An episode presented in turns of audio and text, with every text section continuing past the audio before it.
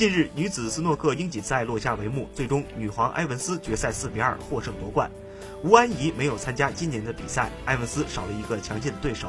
埃文斯在第二轮三比零击败了英格兰选手基灵顿，接下来就进入四分之一决赛。